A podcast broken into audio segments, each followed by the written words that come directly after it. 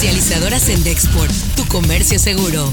Presenta Notigape, el podcast La Mañanera. Sputnik V, eficacia vacunal 91.6%. Y aquí está el intervalo de confianza, que es 85.6 a 95.2.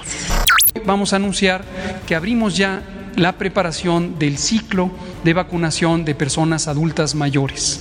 Hoy en la madrugada arribó, como estaba previsto, desde Argentina, eh, un embarque de sustancia activa para que pueda proceder Leomont, que es el laboratorio mexicano, al envase de esta vacuna. Esto suena en Noticias MBS con Luis Cárdenas. López Obrador, el presidente de la República, envió a la Cámara de Diputados como iniciativa preferente una reforma a la ley de la industria eléctrica que le da privilegios a la CFE y cambia las condiciones a los productores privados. La consecuencia de esto puede terminar por violentar el Tratado México-Estados Unidos y Canadá y que nos metan unas multas de aquellas y una revolcada como nunca en materia de inversión energética y por supuesto en qué cree, en materias de calificaciones crediticias. Por las mañanas, con Ciro Gómez Leiva. La publicación especializada de Lancet publicó hace unos momentos los resultados preliminares del ensayo de fase 3 de la vacuna rusa, la Sputnik. El estudio sugiere que la aplicación de dos dosis de esta vacuna tiene una efectividad de 91.6% contra el COVID. Noticia relevante Así las cosas en W Radio. En Nuevo León, el Congreso Estatal aprobó el uso obligatorio del cubrebocas, estableciendo como sanciones arresto de 36 horas que se puede conmutar por multas que pueden ir hasta los 896 pesos o por 8 horas de trabajo comunitario.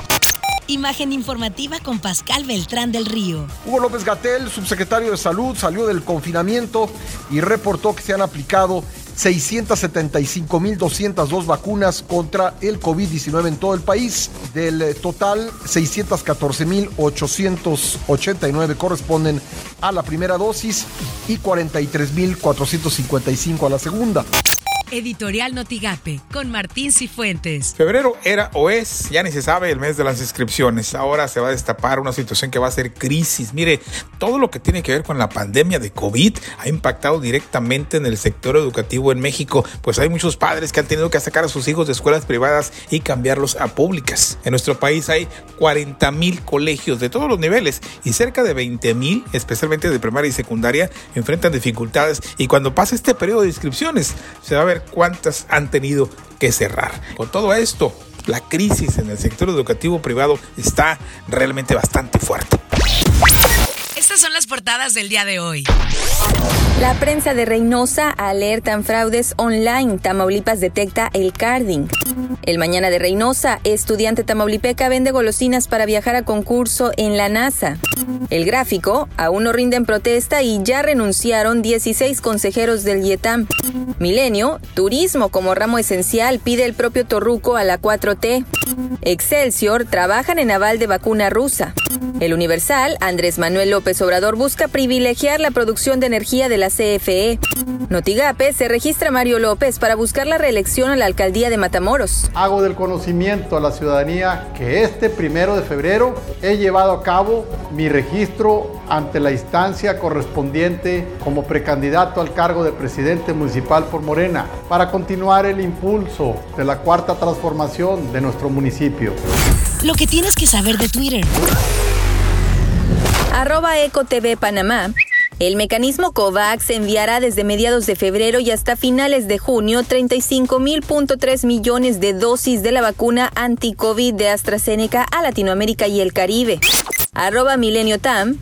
Cadena de cines reanuda operaciones este día en complejos de Tampico, Reynosa, Matamoros y Nuevo Laredo. Arroba IceGov. Queremos que todos, independientemente de su estado migratorio, se sientan seguros y sin miedo a recibir la vacuna COVID para protegerse a sí mismos, a sus familias y a sus comunidades. ICE no realizará la aplicación de la ley de inmigración en los sitios de vacunación. Arroba alerta roja not.